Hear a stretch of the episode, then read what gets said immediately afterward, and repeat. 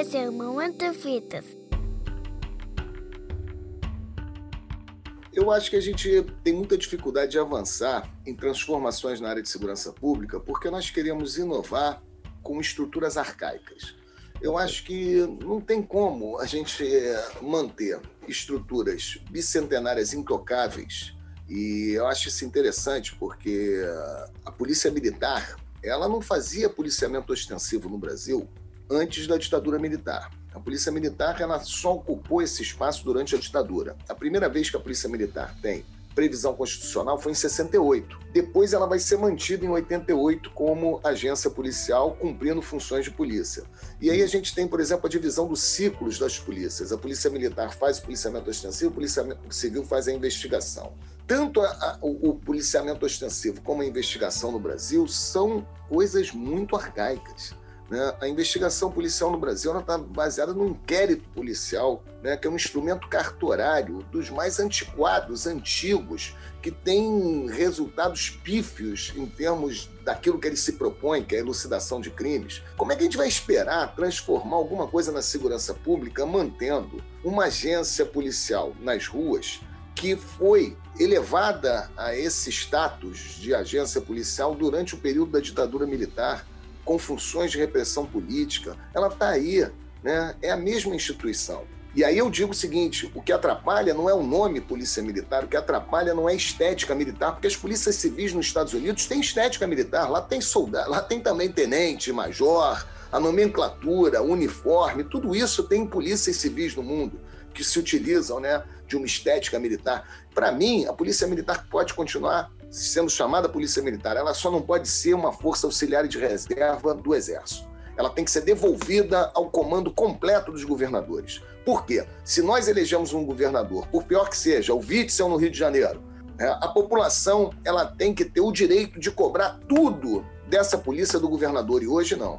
Hoje, a polícia militar ela bate cabeça para dois senhores. Ela bate cabeça para o governador e para o Exército. E nós não sabemos, pela atual, atual legislação, quem é que manda no final das contas. Quem tem a última palavra, por exemplo. Né? Isso não está claro, porque a própria legislação que regulamenta a Polícia Militar diz que ela está sob o comando das Forças Armadas, sob o comando do Exército, né? E mas quem paga o salário, quem define as políticas é o governador.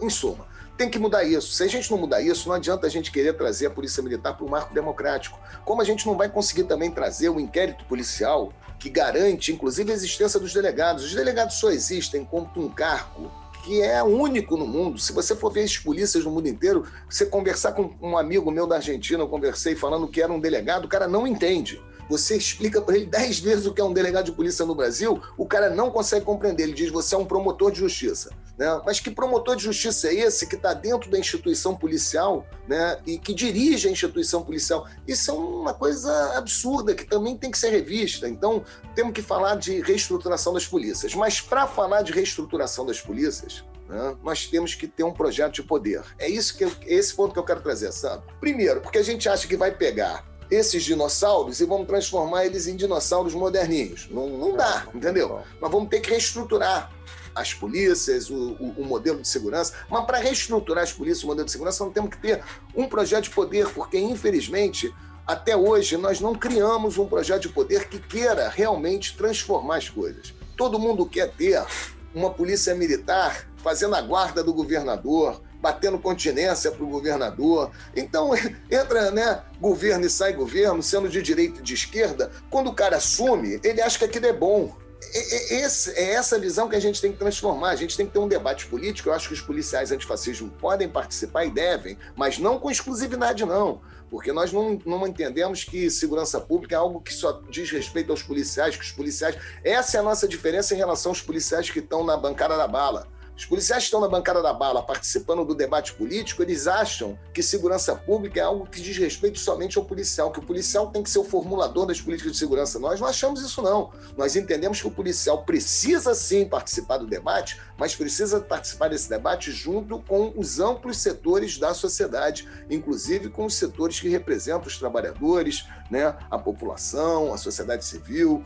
Então, é isso. Acho que primeiro a gente vai ter que agora fazer uma inversão. Nós vamos ter que construir um discurso que seja um projeto de poder e que esse projeto de poder preveja a transformação das estruturas arcaicas da segurança pública para a gente poder fazer algum avanço. Enquanto a gente quiser fazer avanço com essas estruturas que está aí, sem nenhum projeto de poder, é chovendo molhado, né? O Momento Virtus é uma iniciativa do Grupo Virtus da Universidade Federal de Pernambuco. Apoio Pró-Reitoria de Extensão e Cultura da UFPE, Instituto Maria da Penha e Nabecast Assessoria em Produção de Podcasts. Direção Sandro Saião. Apoio de produção Luiz Soares. Edição e versão em vídeo Bruno Silva. Arte Isabel Chará e Nina França. Publicado por Nabe Podcast Network. 찾아보세요. 나도 아, 부럽지 마. 바이바이.